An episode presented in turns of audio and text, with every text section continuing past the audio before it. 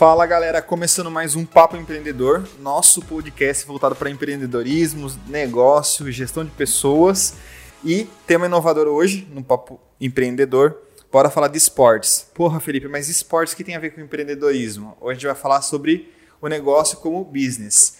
Sejam bem-vindos, nossos convidados hoje tem dupla, Paulinho e João Paulo Fortaleza. A apresentação é com vocês. Olá, Felipe, tudo bem? Boa noite. Boa é, noite.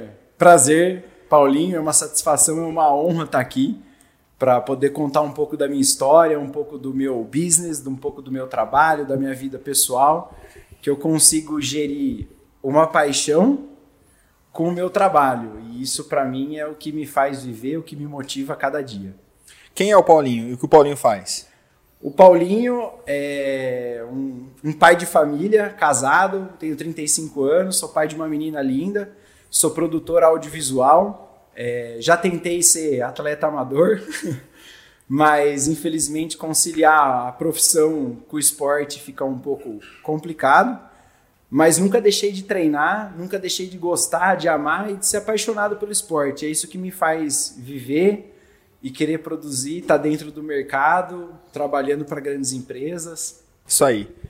Fortes, você. Bom dia, galera. Bom dia, Felipe. Bom dia, Paulinho. E meu nome é João Paulo, meu apelido é Fortaleza. Eu sou ex-atleta profissional. Hoje em dia eu estou mais na, na parte de é, aulas e personal e tentando trabalhar com isso. Tentando não, né? Eu tô, tô aí no meio, faz tempo já. E tô voltando a competir conseguindo conciliar, diferente do Paulinho, eu estou conseguindo conciliar os meus treinos aí profissionais junto com o meu negócio, né? Que é a parte do, do personal e tudo mais. Toma muito tempo, mas consigo. Show de bola. A ideia hoje é falar sobre como o, o esporte pode também se tornar um negócio. Né? Se a gente for parar para pensar o esporte lá atrás, né? É, quando a gente era adolescente, quando a gente era criança, era só uma diversão, era só um lazer.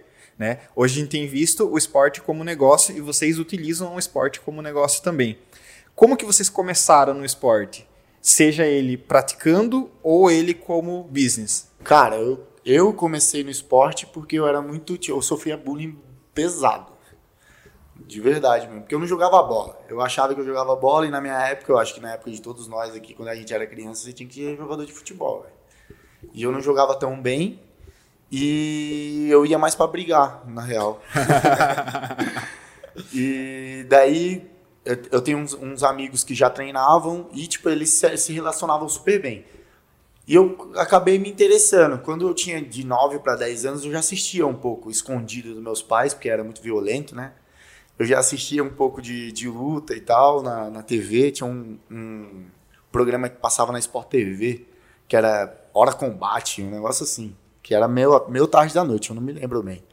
Eu já assistia e eu ficava olhando e já me interessava. E quando eu vi que os caras que treinavam tinham um pouco de respeito, a galera ficava com medo, né?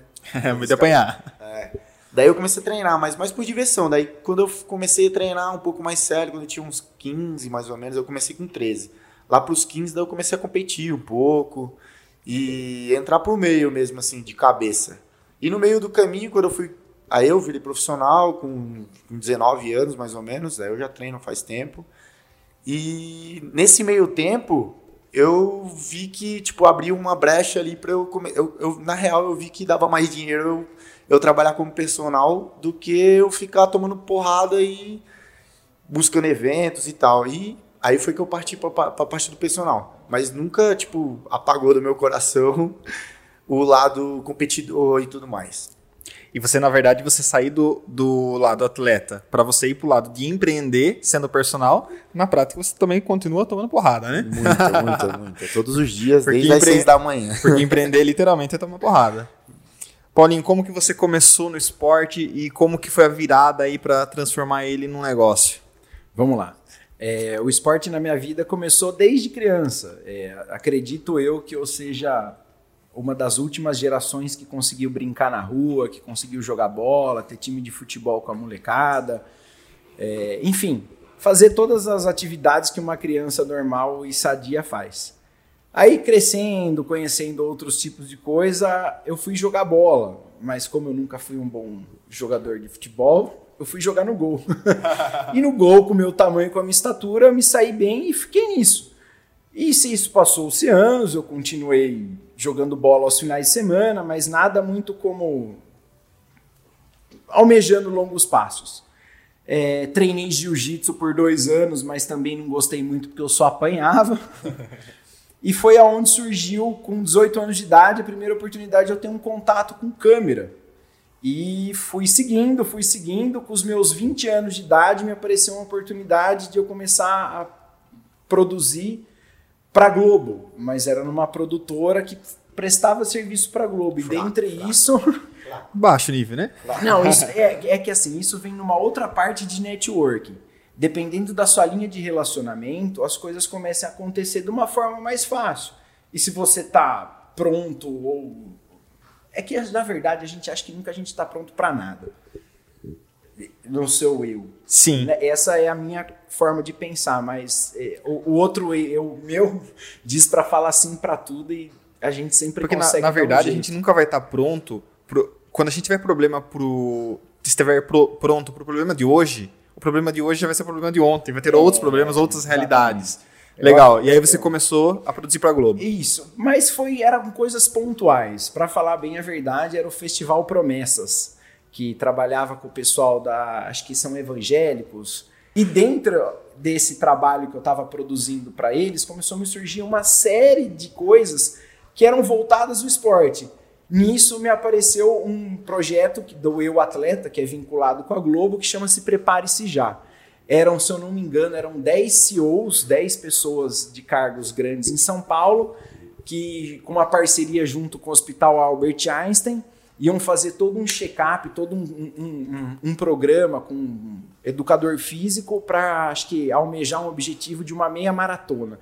Cada um tinha o seu objetivo. Tinha gente que ia correr 10, e a gente que ia correr 42. Enfim, foi o primeiro contato que eu tive com o esporte. Gravando, trabalhando. Certo. Nesse meio tempo, meu pai faleceu.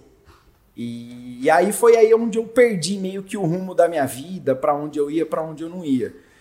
Pra, Você tinha quantos anos? Eu tinha 20, de 24 para 25 anos. E sempre trabalhando, só que vamos lá. eu gostaria também de deixar claro que o audiovisual era um trabalho secundário meu. E sempre sonhava em ter uma câmera, em ter meu equipamento e por aí foi. Da parte onde meu pai morreu, eu sentia muita dor. E aí eu comecei a correr para ver se ia me aliviar, eu comecei a me sentir bem. As pessoas com quem eu produzia viram o que eu estava passando e dia me fizeram um convite. É, não foi, algumas pessoas chamam de um, um convite de grego. Me chamaram para cobrir um evento em Maresias. Era uma corrida de montanha de 21 quilômetros. Eu já estava correndo, trabalhava com câmera e me oferecendo a oportunidade de eu ficar lá com um guia conhecendo Maresias. Eu falei, meu, bora. Bora. Fui, executei o trabalho, foi entregue da melhor forma que eu consegui entregar no momento olharam para mim e falaram assim: você devia prestar atenção porque ninguém faz isso que você fez. Eu continuei treinando, fui evoluindo. Passou-se um tempo, me chamaram para gravar uma chama K42 Ubatuba, é de uma é de uma empresa argentina que chama K-Series. Eles só fazem corridas de montanha, que chama Trail Running. E aí gravei esse evento, quase morri, tipo, fiz a prova lá ainda. Não, quase... Só de olhar eu já tô morrendo aqui. Mas aí eu tive a experiência de me autoconhecer com uma câmera na mão e contar a história de quem eu via do meu lado. E isso vai te motivando, o esporte te consome. E Paulinho, você acha que, né, você falou da corrida, né? É. É, eu não corro desde 2018. Okay. É, a minha última corrida foi numa cidade que era só ladeira, 21 quilômetros, quase morri. Fiquei quase uma semana sem andar, tava despreparado, e aí é uma questão legal, a importância de você estar preparado, estar minimamente preparado. A gente nunca vai estar pronto para nada mas a gente tem que estar minimamente preparado. E a, a, corrida em si é algo que, na minha perspectiva, tem muito disso da superação. De, eu vou fazer mais um quilômetro, não, putz, não estou aguentando, mas eu vou fazer mais um, mais um, mais um. Como que você vê esse processo de você, enquanto empreendedor, que utilizou, achou uma oportunidade no esporte para empreender e também teve esse vou ir mais um, vou ir mais um, essa superação, não teve? Sim, teve. É que a, a, a corrida, tanto quanto o jiu-jitsu, eles te ensinam a, a, a, entender que assim tudo vai ter pressão, tudo você vai ter que controlar a tua mente, a tua mente é o segredo de tudo. Sim. É como você se porta no, no, no meio do redemoinho. né? É, é quase isso. O caos vai estar acontecendo. Eu, eu me apaixonei pela corrida de montanha, pelo trail running, porque por muitas vezes você corre sozinho no meio de uma montanha. Você tem que ter preparo físico, você tem que ter sua mochila, você tem que ter seus primeiros socorros, você tem que ter um apito, você tem que ter é, uma manta térmica. Enfim, você tem que ter uma série de coisas que você consiga sobreviver tantas horas caso aconteça alguma coisa. Ter coragem. Sim. Também. E saber, eu sou apaixonado por me sentir perdido no meio do mato. É verdade. E aí, disso você vai tomando suas direções, seus caminhos. É você contra você mesmo. Depois que eu tive uma lesão no joelho, que eu sou impossibilitado de praticar o que eu amo, por enquanto. Sim. Vou fazer uma cirurgia, daqui a pouco eu volto. Eu descobri através do João Paulo Fortaleza e da turma da Fifty Fight, do Hugo e do Bruno, o jiu-jitsu. Nunca pensei que lesionado eu fosse fazer jiu-jitsu. Comecei a produzir para eles como, um, como empreendedor, entregando fotos, vídeos e marketing digital, o famoso marketing esportivo. Certo. Desde então começou a me gerar dúvidas. Como é essa posição? Por que, que ele faz isso? Para onde ele vai? Porque eu preciso gravar, eu preciso gerar conteúdo. Se eu não entender o que eu estou fazendo, eu não estou entregando 100% do meu trabalho. Foi no quanto o professor Hugo, acredito que junto com todos os professores, chegaram para mim e falaram: olha, vem fazer uma aula, tá aqui seu kimono, sua aula começa daqui Entrou cinco aqui e minutos. tem que treinar, velho.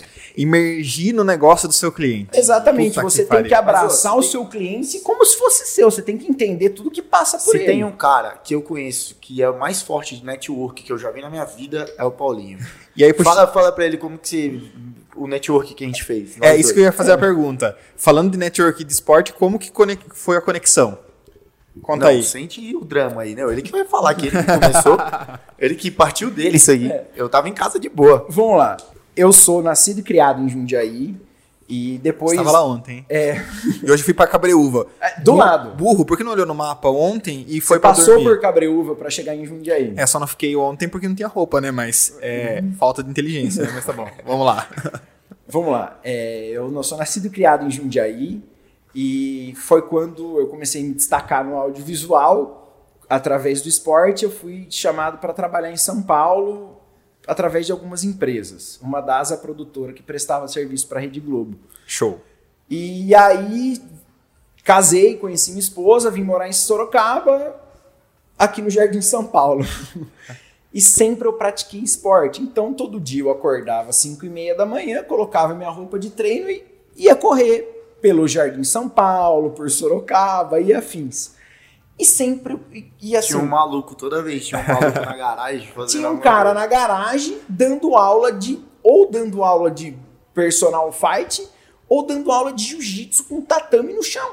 E eu Porque passei- era pandemia, cara. Daí as academias tudo fechadas, tem que ser lá em casa. 2020. Lá na garagem. E aí começamos a se ver, começamos a se ver, sempre com aquele respeito. Quem pratica esporte 6 horas da manhã se, se entende.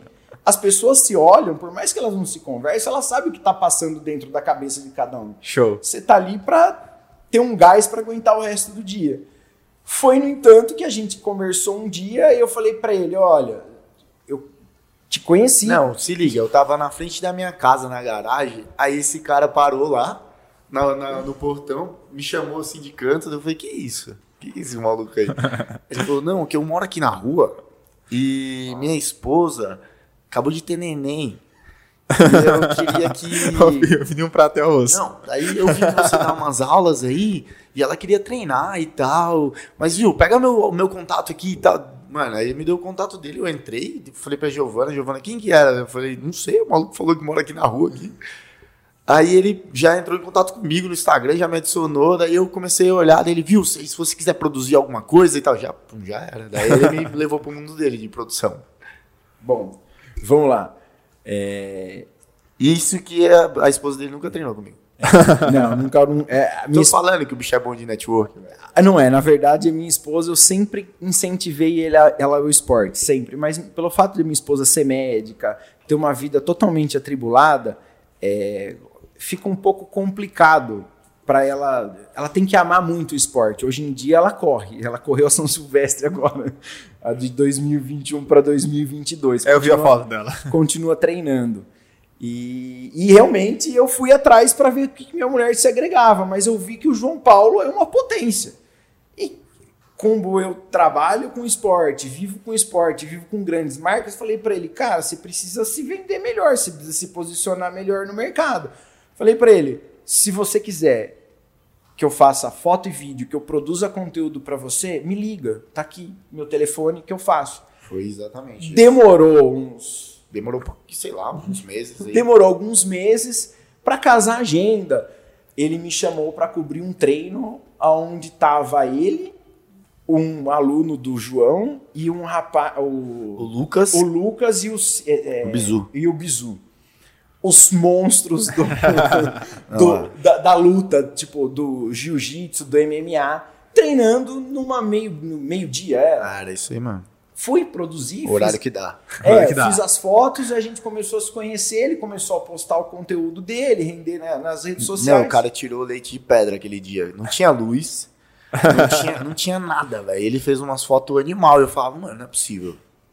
E aí a gente, ele, ele, ele começou a entender esse processo que, assim, o, o, o atleta em si, ele é o marketing dele todo dia, é uma constância. Você tem que saber falar, você tem que saber se portar, você tem que entender que a necessidade do seu cliente às vezes é só se extravasar, assim, por, por, por, os é. problemas para fora. E a gente começou a fazer um trabalho legal junto. Foi até quando a, a Vitafor começou a patrocinar o João Paulo, que eu virei para ele e falei assim, cara, você precisa mostrar que você é o patrocinado pela Vitafor. São poucas as pessoas que têm esse privilégio de uma grande marca e uma marca de referência, né? Uma marca que está consolidada no mercado do esporte, né? Sim. A Vitafor com qualidade, enfim, né? De saúde. Tudo, né? Alô, Débora. Alô, Rodrigo. Ó o Merchan. E aí foi aonde eu produzi algumas fotos do João Paulo lá no, no Resenha, que é um bom lugar para se fazer network, é que bom. é um bom lugar é bom. Que, que, que tem vários nomes do esporte que frequentam lá. E aí o João Paulo começou a, a começou a render na rede social. Você, você começa a é diferente quando você faz um trabalho de rede social produzido, com foto bonita, tipo, profissional. Mostrando é uma, construção de branding consti, con, constante, né? É, tanto que depois, de, depois das fotos que eu fiz com o Paulinho do, do Resenha, tipo, você pode olhar o meu feed, só, as fotos são totalmente diferentes, velho. Paulinho, é uma pergunta.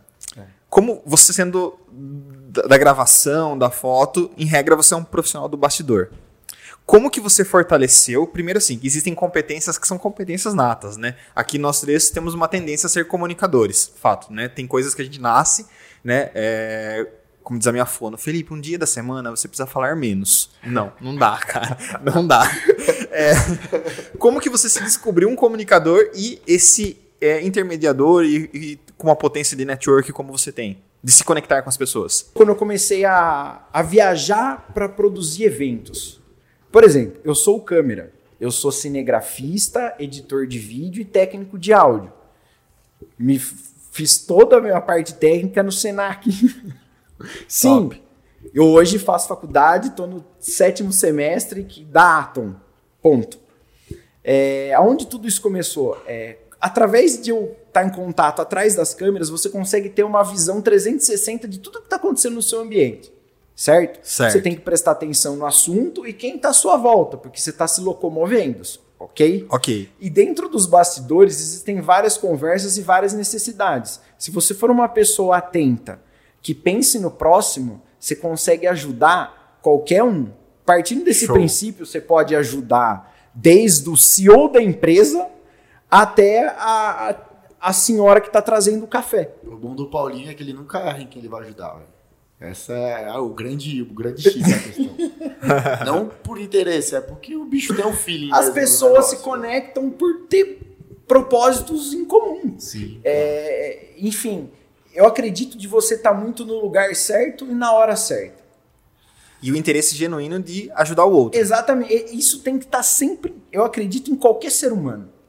Show. Mas de lugar certo na hora certa, você tem que se pôr no lugar certo na hora Sim, certa. mas só que ah, eu, é que eu, na minha visão, eu penso assim: se você quer crescer, você tem que estar sempre com pessoas que tenham a mesma exatamente, visão que a tua. Exatamente. Por um exemplo, eu tenho a sorte de conhecer o João Paulo Fortaleza, faixa preta de jiu-jitsu, campeão de vários MMAs. o Hugo Barbosa, dono da 50 Fight, um fenômeno do jiu-jitsu. Nosso grande amigo Felipe, que tem um papo empreendedor, que consegue conversar com várias pessoas. Esse é o seu network. É assim que você se conecta com pessoas de excelência, com pessoas de renome que estão conectadas com outras pessoas. E foi assim que eu fui me minando. Como é que eu podia, posso dizer? No meu trabalho é assim, tudo é para ontem. Você precisa, você produziu, se você entregar uma hora antes do prazo, a pessoa vai te olhar diferente. Eu não medi esforço, eu queria ser o melhor na minha profissão. Buscar excelência. E com, não que eu. Vamos lá. É, não que eu tenha, que eu me ache melhor que alguém. Pô, tenho, conheço profissionais, posso citar o nome de vários fotógrafos.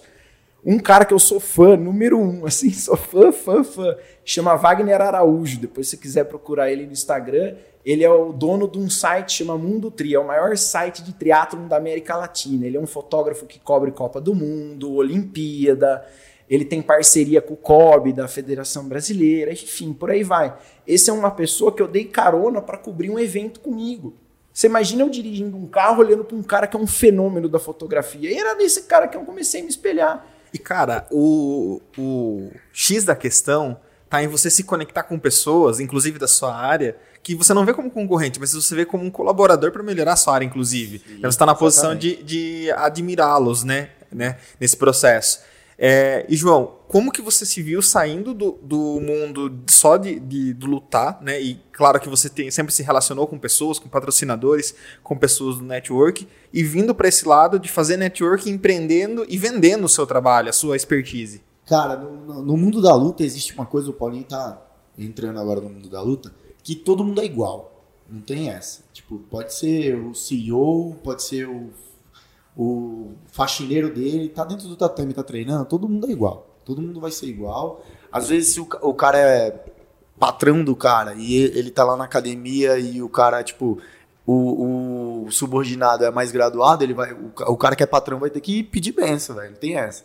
E eu acho que a luta sempre me fez ver as pessoas com um patamar de igualdade, assim.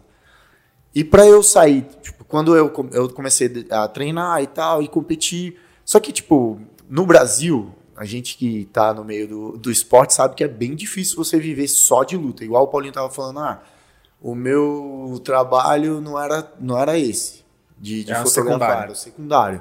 Eu tive muita sorte, tenho até hoje, que meus pais, eles sempre abraçaram minhas ideias. Então, tipo, mãe, pai, eu vou treinar e meu pai só olhava para mim, cara, seja o melhor no que você faz e vai lá que a gente tá aqui. O que você precisar, estamos aqui. E eu passei durante muito tempo da minha vida, eu me dediquei pra caramba só treinar. Só treinar e, e não dar aula. Tipo, a minha fonte de renda era dos meus pais. Eles que me bancavam. Era o patrocínio, né, que a gente fala. Só que eu sempre fui muito, tipo, como que eu posso dizer, muito difícil de pedir as coisas pros outros, cara. Tipo, de patrocínio tal. Eu era, é que nem o Paulinho falou, era muito difícil de me vender. Eu que para mim a minha venda como que era, cara, eu tenho que sei lá, eu tenho que ir bater em todo mundo, ser bom que a galera vai me notar. Eu, tipo, e, e às vezes eu via cara que tinha que não era tão bom tecnicamente e tinha um marketing muito bom, velho. Eu ficava, mano, por que, que o patrocínio pegou esse cara, velho? E, tipo, era o, o, jeito do cara se vender. No meio do caminho, daí eu fiquei meio desanimado com a luta e tal, por causa dessas coisas. Eu comecei a dar umas aulas, em academia mesmo, para aula de grupo. Só que daí, tipo, a, como eu era um competidor muito bom, a galera queria treinar muito comigo. Tipo, minhas aulas bombavam na academia. Daí o que que eu vi? Tipo, uma pessoa ou outra que não podia ir na aula, queria fazer personal. Daí, putz, mano, vou dar um personal aqui. Putz, na academia eu ganhava X, no personal eu ganhava 3X, daí eu falava, putz, compensa aqui, esse negócio aqui compensa. Daí eu comecei a dar personal. Só que, tipo, quem, quem que treina personal hoje em dia que não, tipo assim, não tem um poder aquisitivo muito alto, é quem dá muita atenção pra saúde. Que, tipo, Top. São poucos, a porcentagem é bem pouca. Que dá muito, tipo, ah, não vou gastar dinheiro é, na balada, mas eu vou pagar o personal. São poucos que pensam assim. Sim. E quem, tipo, gasta dinheiro na balada e gasta dinheiro com personal, tem que ter dinheiro. Sim. E eu comecei a atingir o patamar de entrar no público A, A, tipo, que era o, o nível aquisitivo bem mais alto. E foi nesse meio que eu comecei a fazer um network muito bom. Daí eu comecei a conhecer é, pessoal da Vitafor, eu comecei, comecei a conhecer donos de várias marcas e fui entrando no, no, no meio ali. Só que eu também não sabia me vender muito bem. Só que eu trabalhava muito bem. E a galera, tipo, começou a fazer um boca a boca. Ah, fulano de tal, isso, ah, Fortaleza, ah, não sei o quê. E meu nome começou a ficar muito forte no meio. Daí eu comecei a, a buscar mais isso. Daí eu comecei a atuar mais nas redes sociais. Tipo, de filmar meus dias, filmar o da aula, é, filmar os alunos. E é uma coisa que minha esposa Giovana me cobra bastante de ser mais ativo na rede social. Isso que é uma coisa que me cansa. E no fim da- das contas é a questão da comunicação. Sim. Porque você está colocando que você tinha boa técnica, mas você não conseguia vender a sua técnica, vender o seu resultado de uma forma que as pessoas comprassem, seja no patrocínio. Então, o foco, né? Acho que a gente fala muito de comunicação aqui no podcast, é tudo sobre se comunicar. Né? Esse projeto aqui é um projeto né, para dar conteúdo para as pessoas se comunicando, exercendo o poder da comunicação e o, o network. E olhando no meio do esporte, a gente vê uma, uma tendência de crescimento. A gente tem visto as academias tradicionais tendo uma queda, certo? E a gente vê novos negócios na, hora, na área do esporte surgindo. É, negócios como resenha que, que é, unem o lazer com o esporte, com uma, uma vibe específica. A gente tem a 50 Fight, que vem com um senso de comunidade muito grande. E outros negócios, não só em Sorocaba, mas surgindo, que vem inovar na área do esporte. Vocês acham que isso é um, um hype, uma moda que vai passar, ou é uma tendência de que cada vez mais o esporte seja uma fonte de negócio mesmo? Na verdade, há uns três anos atrás, mais ou menos, três, quatro anos atrás, já tinha um estudo americano de que as academias convencionais tinham uma tendência a, tipo, a ser extin- extintas. A, daqui a, tipo, 10 anos, mais ou menos. Porque é muito difícil você manter uma academia tradicional. Tipo, é muito caro, entendeu? Tipo, e, e- e academia tradicional é igual, como que eu posso dizer? Ele- eletrônico. Tipo, igual celular. Toda hora. Tipo, você comprou uma esteira top agora. Caríssima. Amanhã, semana que vem, vai lançar uma outra, e a sua vai ficar ultrapassada. E, tipo, o, o- a parte do. Como é que eu posso dizer? Do, do treinamento personalizado e desse, desse tipo de ambiente que é. São os ambientes de lazer, de comunidade, que, putz, você pode treinar, tem um espaço kids, é totalmente diferente. Entendeu? E coisas específicas, nichadas. Eu falo, eu falo da 50. Ah, é, em todo esse tempo que eu tenho de luta e de academia, andar nas academias e tal, eu nunca vi uma estrutura pra família de luta como eles têm. Cara, e os caras têm tem tudo ali. Pra você pode ir treinar, levar seu filho, que tem um espaço kids, ou tem um monitor que vai olhar e. É focado na experiência, Isso. não em simplesmente dar uma- um ser- vender um produto ou um serviço de forma seca, né? Digamos. Lógico, a parte do resenha, eu posso ir lá jogar meu futebol, meu beach tênis e meu vôlei, mas eu posso. Ah, terminou aqui minha, minha estadia, minha hora no, no- na quadra, eu posso sentar comer, vai ter um. Tipo, posso beber, posso fazer o que eu quiser. Tem um espaço, posso levar meu cachorro, tem tudo.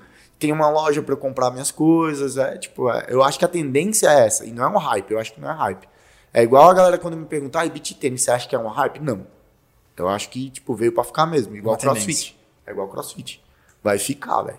Concordo com tudo que o João falou, mas o. Mas eu vou discordar, brincadeira. Não, não, Eu é- falo um pouco, mas quando eu começo a falar, É que vê. assim, pra mim o esporte, ele deixou de ser um lazer e entrou como qualidade de vida.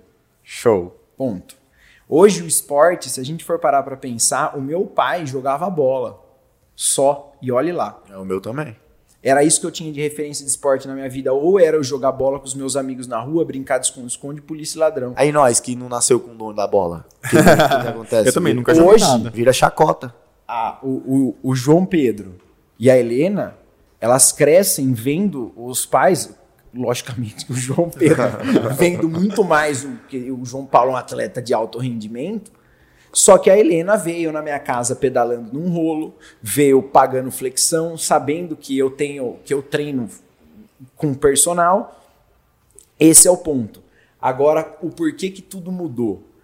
Mudou porque as pessoas entendem que elas precisam ter qualidade de vida. E dentro da qualidade de vida onde elas procuram, existe um network. Porque eu, Paulinho, eu treino numa academia que chama Exclusive. Lá dentro tem um atendimento personalizado. É eu e meu personal. Show. Ponto. Eu acho que esse aí é o, é o futuro Bem presente, próximo. né? bem- É, bem é a próximo. melhor experiência que você pode ter. Porque assim, você tá triste, você tá com algum problema, você tá com preguiça, mas você vai treinar. Sim. O teu treino tá ali, o personal ele vai te adequar na força que você consegue propor no dia, mas você vai entregar teu treino. Você vai sair de lá melhor. Eu não conheço uma pessoa que não treina e não fique feliz. Sim, difícil. exatamente. Partindo disso, a gente entrou na pandemia. Todo mundo entrou dentro de casa e viu que precisava fazer atividade física para viver bem, certo? Certo. aonde as pessoas ou corriam, procuraram esportes individuais, onde teve a maior boom de bicicletas e dos ciclismos e de MTB, speed.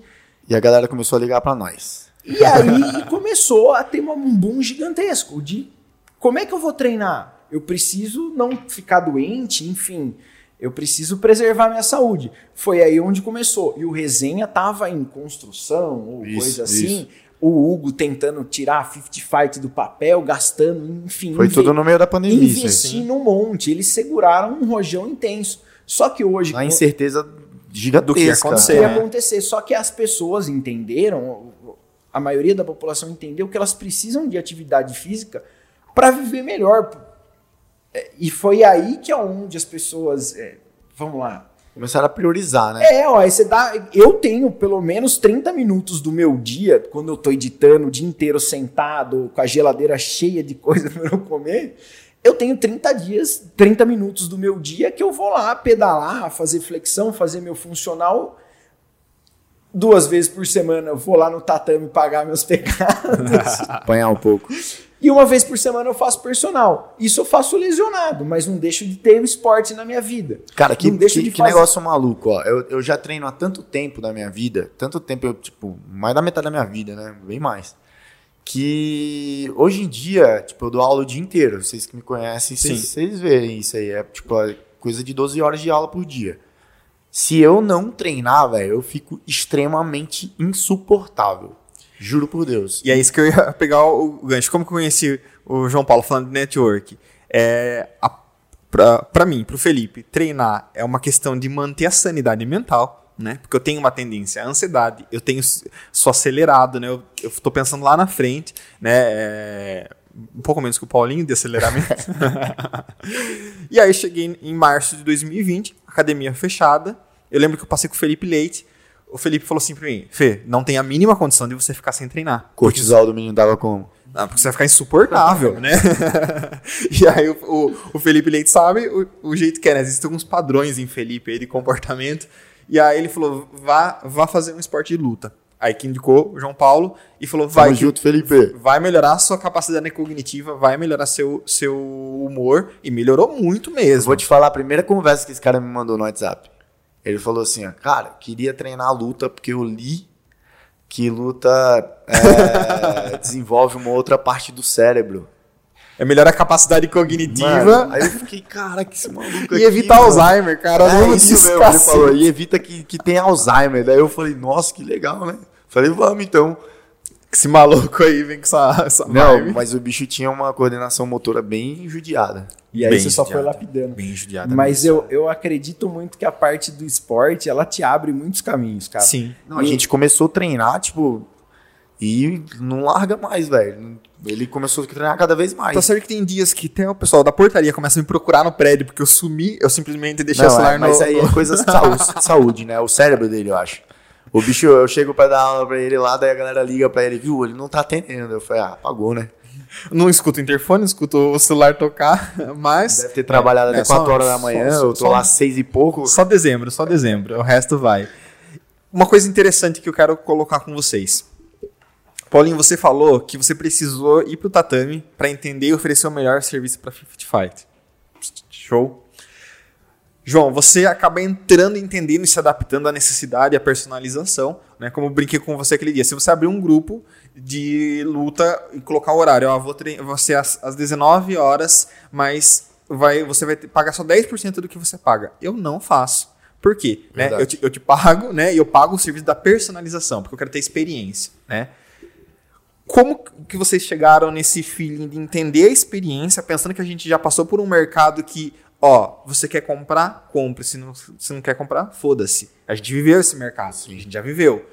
Como que vocês perceberam esse feeling de, de entender o negócio do cliente para oferecer uma melhor experiência, aumentar né, seu, seu ticket de médio e também aumentar o LTV, né? A gente não pode deixar de falar de finanças, mas aumentar o período de contrato do seu, do seu, do seu cliente.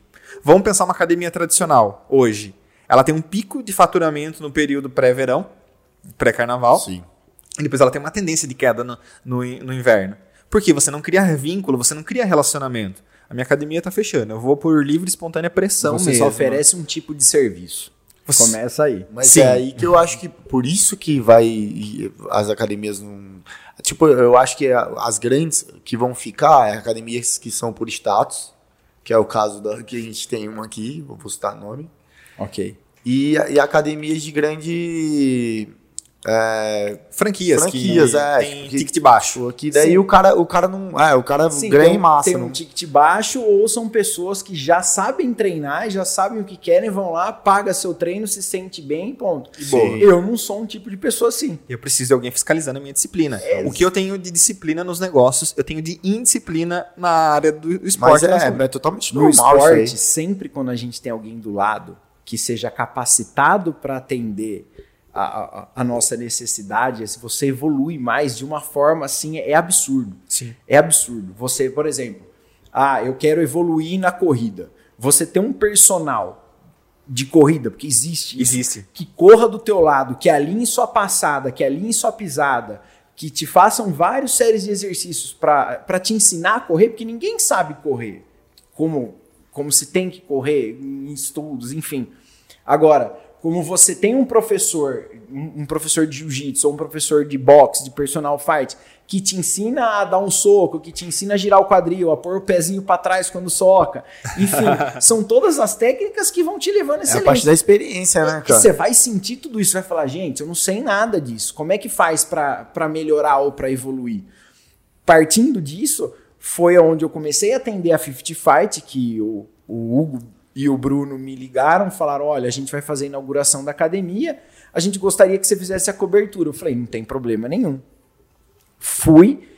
Eu, eu conheci a academia antes de inaugurar, fiz algumas fotos do Hugo lá só para entender a luz, porque a 50 Fight ela apresenta alguns produtos para você. Não é só o jiu-jitsu, não é só o MMA.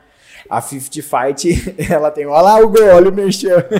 Ô, 10% pra nós aí. A 50 Fight ela tem o 50 Class, que são 50 minutos de alta intensidade. Que tem O o Felipe maldito, ama. tem o o Felipe ama. maldito descanso ativo. Exatamente. Puta que pariu. O descanso ativo.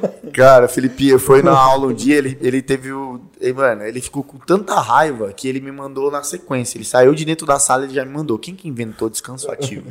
Nossa, fazendo abdominal ou polichinelo? Eles criaram um método onde as pessoas vão lá e saem de lá satisfeitas. Sim. Você tem uma experiência incrível, dentre luz, dentre. Você tá numa sala inteiramente acústica.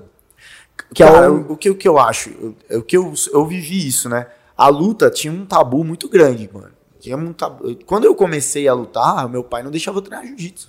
É, né? Porque era um tabu treinar jiu-jitsu. Quem treinava jiu-jitsu era Jiu-jitsu, jiu-jiteiro era Cara, muito quem, mal quem visto. treinava jiu-jitsu era playboy que saía batendo nos outros na rua. E, e, e os caras conseguir levar essa, tipo, um público totalmente diferente de lutadores pra academia, cara, você tem que tirar o chapéu pros caras, que é, é muito difícil. É muito difícil. É muito difícil, tipo, pra, pra eu entrar pra dar personal pros outros de luta. O que me deu um boom foi a pandemia, velho. Pande- Foi daí que eu comecei a aprender, que nem você perguntou. Foi daí que eu comecei a aprender o que, que eu tinha que fazer. Porque eu dou aula de personal desde 2016. Não, desde 2015. E, tipo, eu sempre tive meus alunos ali e tal, mas a galera que queria aprender luta e tudo mais. E eu era bem chato, bem cético, assim. Eu, era, eu queria ensinar técnica. E quando eu não fazia técnica bem feita, eu ficava bravo e tal. Daí, no meio da pandemia, eu comecei a enxergar. Putz, cara, às vezes o cara quer dar uns murros só, tá? ligado?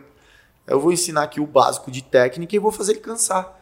E, e a pandemia, o que, que ela fez? Academias fechadas, muita gente se abriu para isso, para novas experiências. E eu comecei a atingir um público que eu não tinha acesso, que era o público um pouco mais A, e uma galera mais velha, que, que olhava para mim. Ó, tem um aluno que é meu aluno até hoje, o Marquinho, que ele é um médico. Ele ele falava pra mim assim, é, viu, esse negócio de, que você faz aí não é esporte.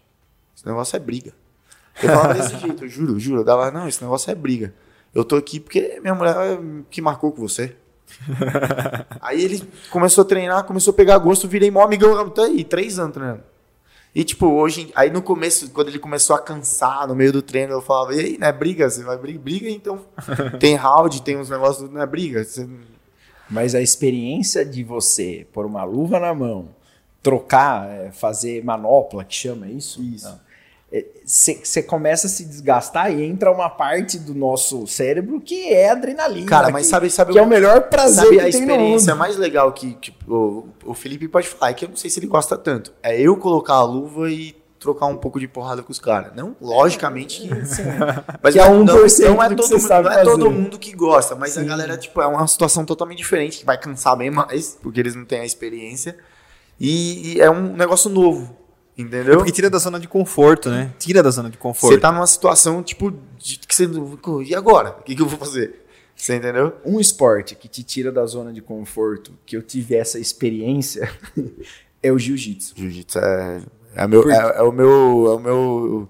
É a minha menina dos olhos. Eu gosto muito de jiu-jitsu. Eu tive que estudar o jiu-jitsu. Eu tô tendo, na verdade, assim, eu acredito, na minha visão, tenho três meses de tatame, tá? Aqui na 50 Tá. Fight. Eu, eu consigo entender que o jiu-jitsu é pra todo mundo, pra todo mundo, pra homem, pra mulher, pra criança, porque ele te tira de uma zona de conforto que a hora que você não quer mais, você vai lá, você briga com o seu ego, tá? Antes de qualquer Sim. coisa, você vai lá brigar com o seu É, ego. o melhor da luta é isso. você velho. conversa com ele, você dá dois tapinhas e começa de novo. Certo? Certo. E é assim que você vai aprendendo. Eu confesso, existe hoje na 50 Fight um treino de quarta-feira que é um que é um rola que, que, que o pessoal que tá acostumado no É o que nós gosta. é, o rola, chega lá, alonga, aquece. É o sparring, é o sparring, É o aquele sparring. Você rola com todo mundo. Ontem teve o treino, eu fui lá, o que, que aconteceu? O que acontece todas as vezes. Apanhou um. Apanhou. A gente apanha. O que, que eu, eu vou lá fazer o quê? Eu vou entender o como acontece toda a experiência do tatame e que, na minha opinião, é o lugar que mais tem respeito, indiferente se você é, é médico ou você tá começando a trabalhar, tá, tá, tá entrando no mercado de trabalho, todo mundo é igual. É o que eu tava, é o que eu comentei no começo, tipo, não tem, é, lá dentro não tem, é, são todos praticantes do mesmo esporte. e E todos os graduados querem ensinar os, Os os, faixa graduados. branca. É, que- quem tá. Porque você, quando você entra num esporte desse, sua mente A galera tá te adota. Sempre vai ter um graduado que vai te adotar. Tá ligado? Legal. E teu virar um- corpo não entende pra onde ele vai, pra onde ele precisa ir. É toda essa experiência que eu tô tendo que eu tô conseguindo empregar no meu trabalho. Hoje em dia, eu posso te falar que eu tenho uma empresa, tenho uma produtora, chama Cotrim Audiovisual. Eu abri uma vertente pro esporte de luta, pro MMA, pro jiu-jitsu, luta agarrada, que chama Homoplata Filmes. Olha o merchan. Aí sim. E dentre isso, criando essa empresa, me apareceu o João Paulo e os meninos estavam me explicando. Me apareceu, acho que o João é, é o maior campeonato mundial de de, grappling. de luta agarrada para eu cobrir. Que legal. É, Não, é o ADCC. é Sendo o- que eu tenho, vamos lá, seis meses cobrindo jiu-jitsu, estando no mundo, vivendo, respirando o que eles passam ali. É um campeonato que aqueles caras que não tem dinheiro lá do Emirados Árabes. os sheiks lá gostam bastante de, de luta e eles fizeram um campeonato é, de dois em dois anos e hoje em dia, sem dúvidas, é o maior campeonato de grappling. Olha que louco, você imergiu tanto na cultura do seu cliente, através do esporte, que abriu o network. E às vezes as pessoas falam, pô, é, eu, ontem mesmo, né? Ou antes de ontem, eu falei sobre funil de vendas no meu perfil. E as pessoas me perguntam, pô, mas é difícil vender. Não, eu não sou vendedor. Ah, não, eu sou médico, mas eu não sou vendedor. Todo Ah, mundo é todo vendedor, mundo é todo vendedor, pô. eu, eu demorei pra entender isso. Todo mundo é Você é vendedor. vendedor desde o bom dia que você É, dá quando você exatamente. acorda. Eu demorei um pouco pra entender isso. Depois que eu entendi, foi muito mais fácil. E, galera, eu falo muito sobre as leis do triunfo, né, Napoleão Hill, aquilo que eu estudo muito, né? Sou um fã daquilo que ele estudou e pesquisou nas pessoas de sucesso. E a gente vai replicando isso no dia a dia, e a gente vai, né, a segunda lei fala que a gente vai compondo mente mestra. As pessoas vão se aglomerando perto da gente, a gente vai se aglomerando perto de negócios, de esportes, de lugares, que isso vai fazendo o nosso sonho, o nosso sucesso crescer. Isso é a base do network verdadeiro. Não sou a favor de network fechado e aí nada contra, mas também nada a favor, porque eu gosto de colocar uma dose de polêmica. Mas há grupos onde você é forçado a vender pelo seu amigo, pelo seu companheiro, enfim. Não, não, não acredito muito nisso, que você tem que emergir. É muito aí sim- limitado, né? e aí você faz a, a conexão. Mas as pessoas, né, ou parte das pessoas, acabam falando: ah, eu não vou entrar nessa área porque está saturada. Ah, eu não vou entrar nessa área porque está saturada. né? Se a gente for parar para pensar, existem hoje mais de 40 mil empresas de contabilidade no, no Brasil. Isso contadores né, atuantes. E eu exploro um oceano azul, né? Porque tem muita área para ser atingida. O esporte não é uma área saturada. Não vou falar que dá para ganhar dinheiro, porque quem dá dinheiro é pai e mãe, né? A gente conquista. Mas existe mercado pra galera empreender na área do esporte ainda? Muito, muito, É, é gigantesco, Muito, velho. É gigantesco. muito. É gigantesco. Desde uma marca de alguma coisa que, tipo, eu que já sou um cara que já tem um pouco mais de nome na cidade, que eu já tô até me mexendo pra isso. Uma marca de fightwear, tanto de roupa, quanto de luva, quanto de tudo isso. Até, tipo, cobertura de evento, que o Paulinho faz. Tipo, tem muito mercado. Você não muito vende mercado. esporte, você vende saúde e qualidade de vida. Show. Ponto. Eu não vendo saúde e qualidade de vida. Eu registro esse momento. Eu conto essa história. Você conta um storytelling, né? Que é, a- é a, a chave pra qualquer negócio, contar uma E história. Só, e assim, você só consegue contar uma história se você vive isso, você respira aquilo que tá dentro. É, o, o, o Paulinho fez uma, uma coisa que, tipo, é muito difícil da, da galera fazer, mas ele fez o certo, que ele entrou, aqui a gente tava, entrou de cabeça no negócio pra entender o negócio.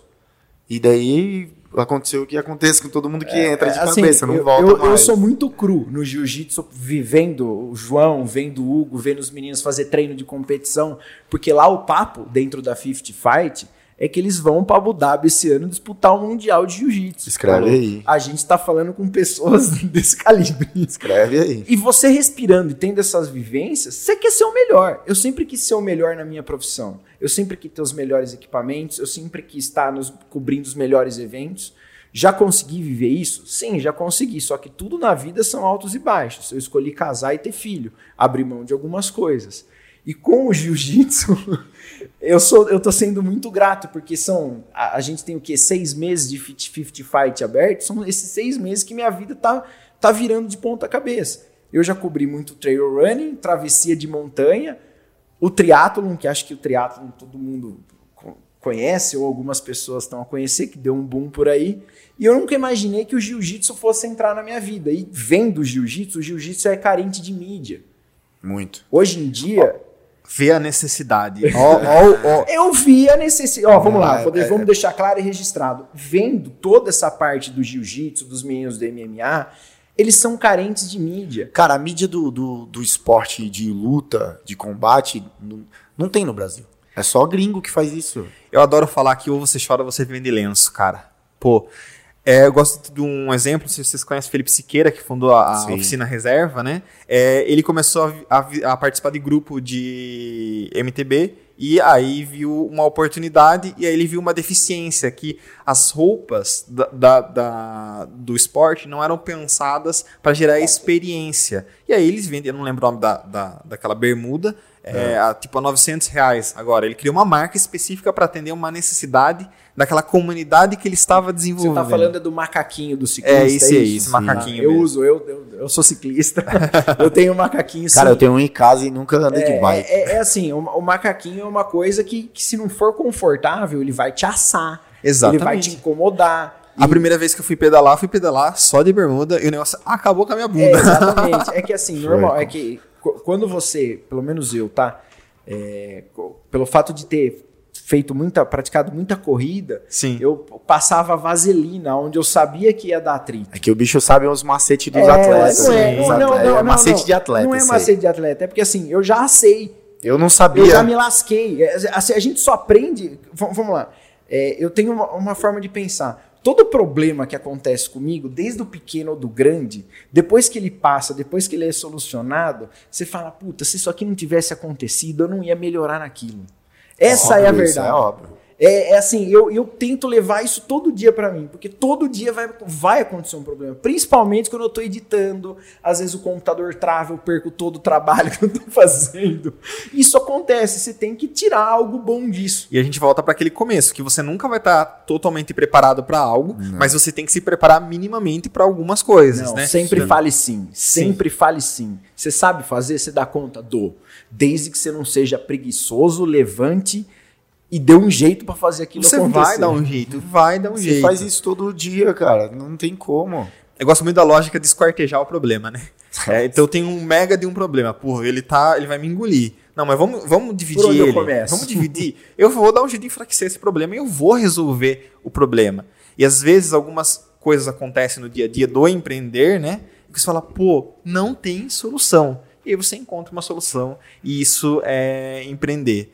E aí, povo, é, pensando naquela pessoa que está começando no esporte, e que não achou lugar no mundo ainda e que também precisa empreender ou que quer empreender ou que tem esse perfil empreendedor.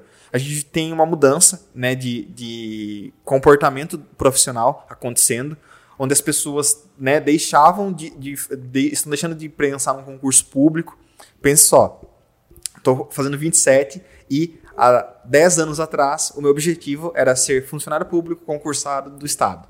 Esse é o meu objetivo. E, claro, que não ia ser feliz porque o meu, o meu lugar é aqui empreendendo. E a mudança de mindset está ocorrendo. As pessoas não querem mais é, trabalhar por salário, as pessoas querem trabalhar por experiência. Né? Vice-presidente do Nubank disse muito isso, que as pessoas estão mandando currículo em empresas que vão gerar experiência na sua vida.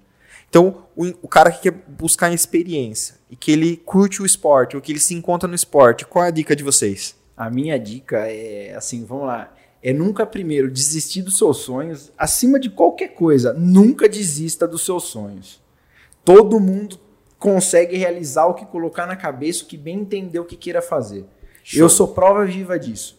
Sou de classe média baixa, nascido e criado lá em Jundiaí, sempre convivi com câmera e com equipamento, porque um vizinho meu tinha e ele falava: Cara, eu gravo casamento, quer o seu segundo câmera? Quero. Não sabia nem o que, que era com 19 anos de idade, não sabia. Só que fui aprendendo, fui entendendo, fui entender o quanto custa e nunca deixei de desistir. Conheci o esporte, comecei a produzir no esporte e hoje eu vejo, vamos lá, isso eu tô falando em 2013, 2014, 2015. Eram poucos os profissionais, fotógrafos, cinegrafistas especializados em esporte, que só cobriam esse nicho. Hoje, cada dia mais existe. Hoje em dia existe o fotógrafo que fica paradinho ali na rua de final de semana, tira 200, 300 cliques, sobe no site dele para vender foto. Ele só ganha Ah, eu a tava correndo esses dias sem o cara lá mesmo. ele, ó lá. É isso isso é uma forma de empreender. Só que você sai da sua casa sem saber se você vai ganhar ou não. Sim, É arriscar. muito. Ou você tá lá todo dia, mas se você tá lá todo dia, acontece. Se você tá lá todo dia batendo no martelo, pressionando É o que a gente tecla, falou, o cara se põe na hora certa e no lugar certo, velho. Ele se Acabou. põe, ele vai expor. E tem constância, né? Sim, sim. A sim. vida, a empreender e a vida no geral não é uma consecutividade de sims, é uma consecutividade de nãos. Sim. De você de passar de repente de 50. Eu nunca fui um bom fotógrafo e nunca fui um bom cinegrafista. O tempo me fez isso. O tempo me Exatamente. fez enxergar. E outra coisa, Pra quem tá começando, pra quem é fotógrafo, pra quem é cinegrafista, não existe o melhor equipamento do mundo. O melhor equipamento do mundo é aquele que você tem e domina ele 100%. Ponto. Show de bola. Mas essa, essa que o Paulinho falou de.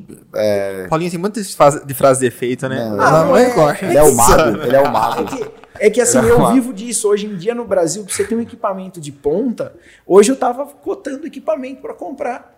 Para você comprar uma câmera que não é a top de linha, não é a top de linha, tá? Só a câmera, 27 mil reais, com uma bateria e sem cartão de Tá vendo memória. por que eu não sou fotógrafo? E as pessoas acham que, ah, tira uma foto minha e fica por isso mesmo. Não, Não, tá é, existe, existe muita existe. técnica por trás, existe muito estudo. O, o cara não deixa, de- o cara não vai ser fotógrafo só porque ele sabe a técnica de operar a câmera. Ele vai ser fotógrafo de toda a experiência que ele teve na vida dele inteira. Sim. Por onde você passou, por onde você rodou, o que, que você viu, o que, que você viveu. Mas é, é muito do- da luta isso aí. O Paulinho tava falando comigo quando ele começou o jiu-jitsu. Eu falei, Paulinho, é o que eu falo pra todo mundo quando começa o jiu-jitsu. Todo mundo fala a mesma coisa. Os dois primeiros anos que eu treinei jiu-jitsu, eu já era da luta, hein? Eu já eu treinava Muay Thai e boxe. eu queria parar. Todo dia eu ia treinar. Eu, ó, saía do treino e falava, não, nunca mais vou voltar. Porque, tipo, eu apanhava muito, muito. E por eu ser de outra modalidade de luta, eu acho que os caras queriam me testar. Né? Só que daí chega naquela, naquela coisa, né? Da, da, não desistir jamais, jamais. Eu pensava em parar, eu falava, nossa, eu vou parar. Eu chegava pro meu pai em casa e falava, pai, eu não vou treinar mais jiu-jitsu, não. Taca fogo no kimono. No outro dia, eu levantava, falava, não, hoje eu vou e vai ser diferente. E é o, é o que eu falei pro Paulinho quando ele começou. O Paulinho chegava, nossa, mas é muito difícil. Eu falei, Paulinho, você, tipo, vocês me veem treinando, não vê? Você não, me acha um fenômeno? E toda hora vocês ficam falando. Nos dois primeiros anos eu queria parar, velho, não queria. Só que é a constância é sempre estar tá lá, não desistir, apanhar, voltar. O João treinando, parece que o corpo dele é uma pluma. É, diferente. É, é, é, é movimento leve. Aí vai você fazer, você não sai do lugar. É tipo o Hugo, vai vendo. E, e empreender é isso mesmo, é você falar, putz, hoje não, nossa, foi uma merda o dia, amanhã eu não volto. Mas no outro dia você acorda e você volta e você continua, você supera, você aprende com aquela dificuldade e volta, né? Às vezes as pessoas me perguntam nas redes sociais, pô, Felipe, você sempre tá nessa vibe positiva? Não. Cara, eu dou aula pro Felipe, eu sei que tem dia que ele quer tacar fogo aqui, velho. Eu sei. Tem que eu tô putaço. Eu sei xingando mesmo, né? E aí, ah, puta que pariu. Não... Mas você pega, né? Encara o problema, vamos resolver, e aí você vê o resultado e você vai colhendo os frutos, né? É, a gente tem esse negócio, né? A Device completa dia 1 de fevereiro, 5 anos no mercado. A gente teve uma curva exponencial. Meu pai falou: Putz, Felipe, faz 10 anos que você tá mexendo com contabilidade, caraca. E, e não, eu aprendi eu, muito, muito, muito. Tipo, 10 anos para um cara de 27 anos, é? Não, 17. 27 Puts. anos. E aí, né, pra galera que tá nos ouvindo, primeiro que é um prazer gravar podcast. É, a, a, a, agência, né, o, o Di Batistella teve aqui no último episódio e a gente tava falando sobre isso, que pro Felipe é um prazer. Hoje não é um, um não é uma tarefa na agenda. É né? um momento feliz, seu. É um momento feliz falar, porque eu adoro falar e se conectar com as pessoas e vou com, tendo insights e histórias, enfim. E o podcast foi eu sair de uma zona de conforto, né? Porque a, a gente começou, para quem aí tá, né, na é primeira vez que está por aqui, a gente começou o podcast, né, a gente começou o Papo Empreendedor nas lives, que foi surgiu a partir de uma demanda, começar a falar sobre negócios.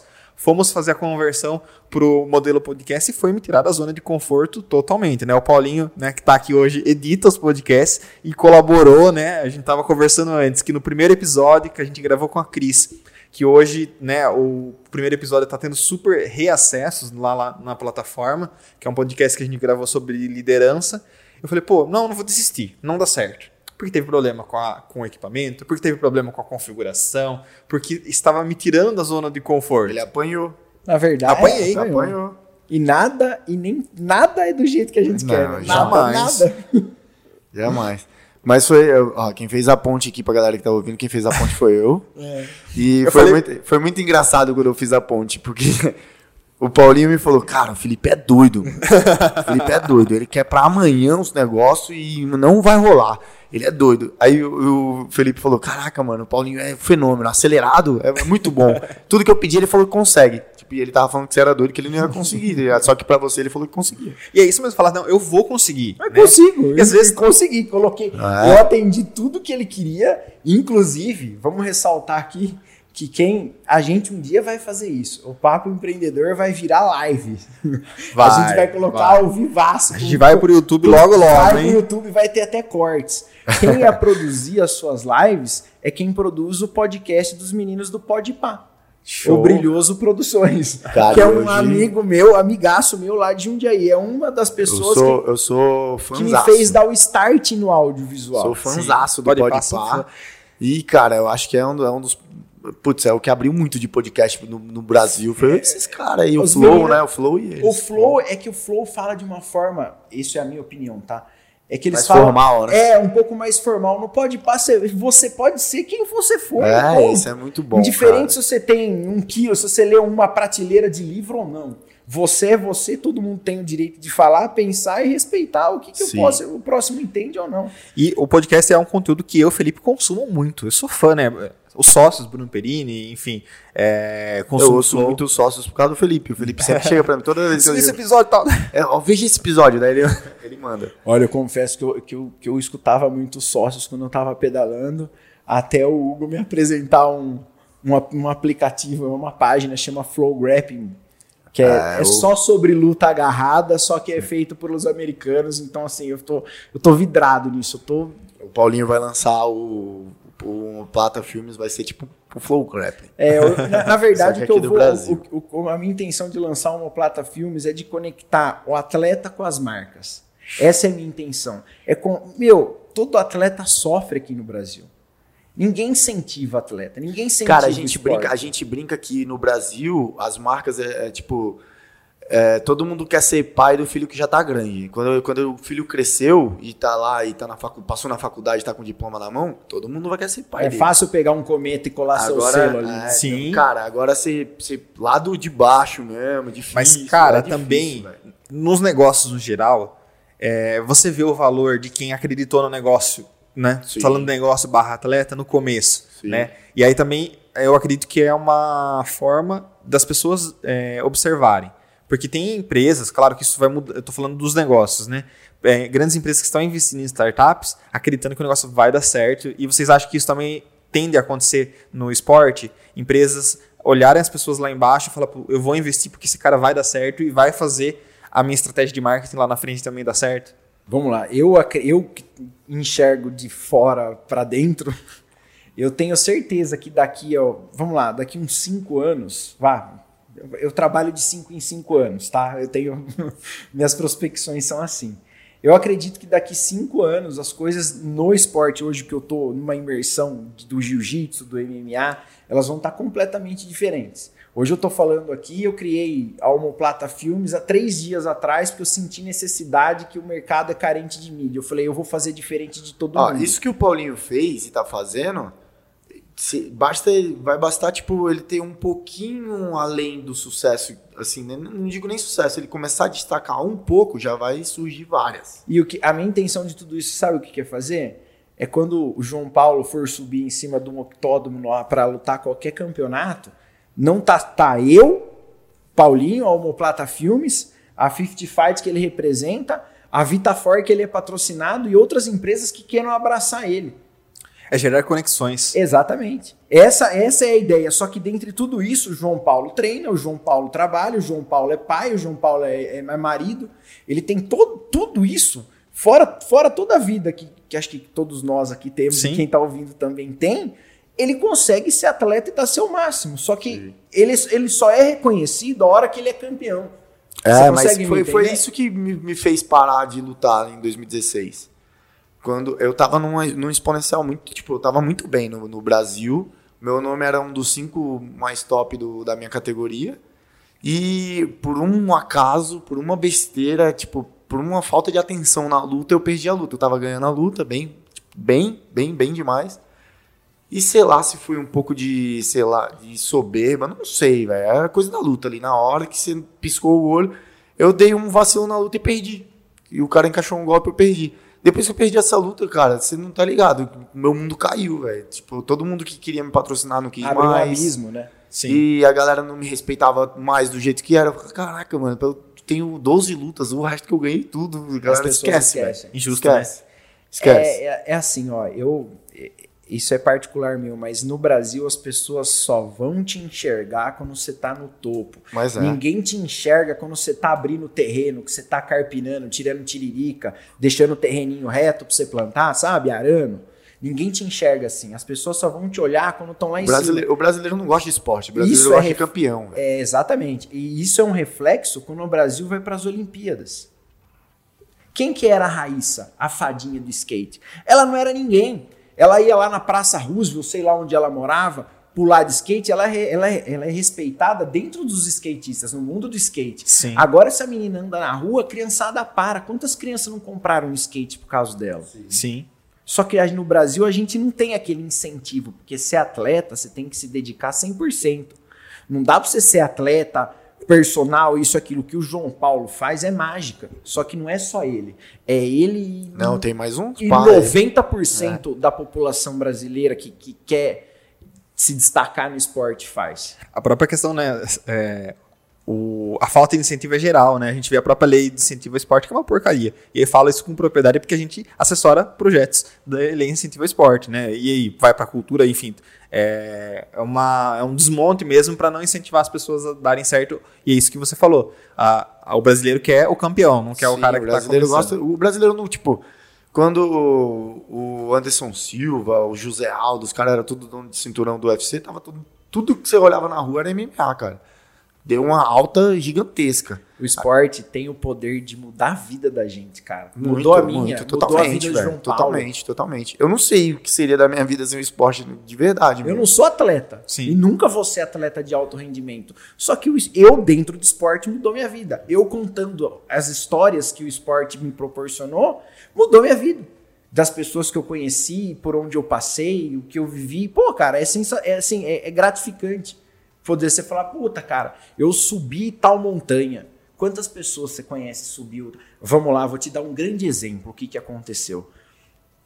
Acho que há um final de semana ou dois final de semana teve o, o, o, o coach, o, coach, um coach. o Pablo Marçal lá.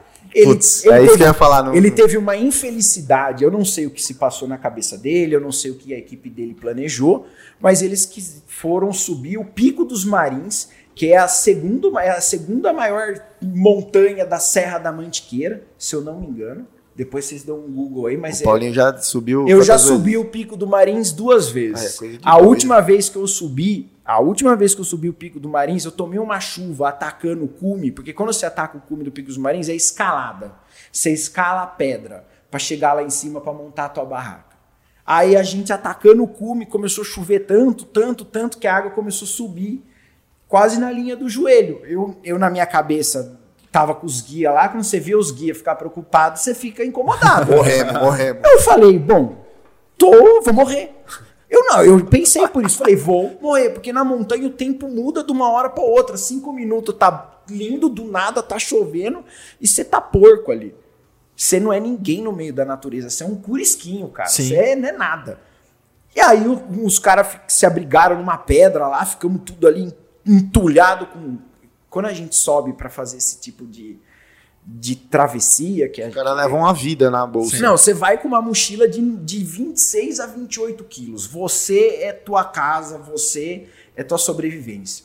Show. E, cara, eu, ali eu vi que eu não era nada e não era ninguém e eu ia me lascar. Eu imagino que essas pessoas passaram em cima da montanha despreparada, sem abrigo, sem um guia. É, enfim, é, as pessoas têm que entender que para praticar esporte, antes de qualquer coisa, você precisa ter segurança e saber com quem que você tá. O Felipe vai começar a fazer isso aí, né? Correr na montanha. Ah, só que não. Oh, posso, posso te indicar que aqui em Sorocaba tem a Live Assessoria Esportiva do Regis, que é um dos caras, que é um dos maiores maratonistas de trail vai running correr, da cidade. Vai é. na montanha. É, o Regis, o Regis da, da Live, ele já correu até no deserto do Saara. Cara, eu não Puta corro nem no plano direito, imagina na montanha. Cara, você tem contato com a natureza, você enxerga lugares que ninguém, poucas pessoas têm oportunidade de É, é igual a questão da bike, né? É, estou parado, mas é, tenho ido né, pedalar em sala, né? Spinning, que também acho curta a experiência, mas a experiência de você pedalar em área rural, em, putz, é, é, outra história. A é sensação outra... de liberdade que o ciclismo é uma liberdade entrega é, demais, é, é absurdo. Cara, você já o deu um murro na, na cara, cara de alguém?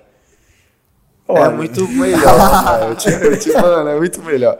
É muito melhor. Quando eu morava. Tomar um burro, não, mano. Quando eu morava lá em Jundiaí, que, que a gente tinha aquela infância que as pessoas se dizem de ser é, infância mas... raiz, acontecia. Sim. Mas normalmente eu mais apanhava do que batia. É, então.